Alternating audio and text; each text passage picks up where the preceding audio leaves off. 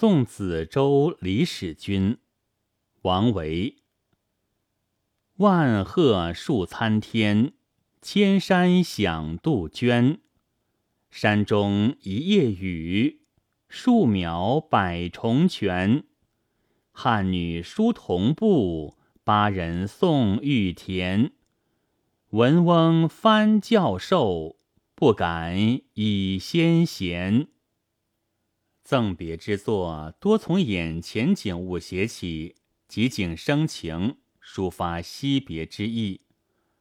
王维此诗，立意则不在惜别，而在劝勉，因而一上来就从悬想着笔，描写李使君赴任之地梓州的自然风光，形象逼真，气韵生动，令人神往。开头两句互文献意，写得极有气势。万壑千山，到处是参天的大树，到处是杜鹃的啼声，既有视觉形象，又有听觉感受，读来使人恍如置身其间，大有耳目应接不暇之感。这两句气象扩大，神韵俊迈，被后世诗评家。引为律诗工于发端的范例。首联从大处落笔，起势不凡；颔联则从细处着墨，承接尤佳，不愧大家手笔。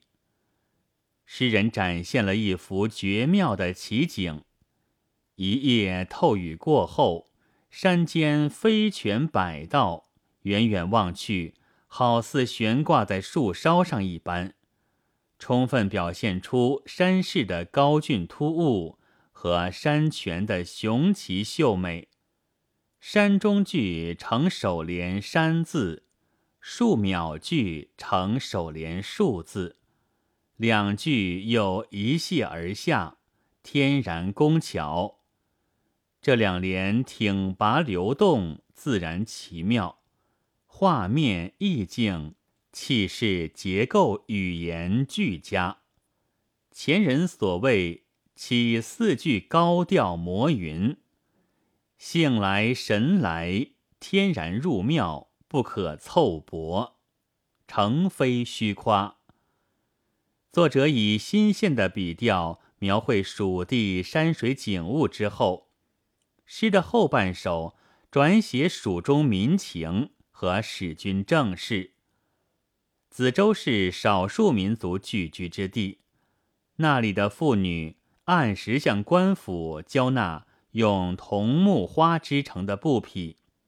蜀地产玉，那里的人们又常常会为玉田发生诉讼。汉女八人同步玉田，处处紧扣蜀地特点。而征收赋税、处理讼案，又都是李使君就任梓州刺史以后所掌管的职事，写在诗里非常贴切。最后两句运用有关治蜀的典故。文翁是汉景帝时的蜀郡太守，他曾兴办学校，教育人才，使蜀郡由是大化。王维以此勉励李使君，希望他效法文翁，翻新教化，而不要倚仗文翁等先贤原有的政绩，泰然无为。联系上文来看，既然蜀地环境如此之美，民情风土又如此之纯，到那里去当刺史，自然更应当恪尽职事。有所作为，与劝勉于用典之中，即厚望于送别之时，委婉而得体。这首赠别诗写得很有特色，前半首悬想梓州山林奇胜，是切地；颈联续写蜀中民风，是切事；尾联用典。以文翁拟李使君，官同事同，是切人。这样写来，神完气足，精当不移。诗中所表现的情绪积极开朗，格调高远，是唐代送别佳篇。本文作者刘德仲，朗读：白云出岫。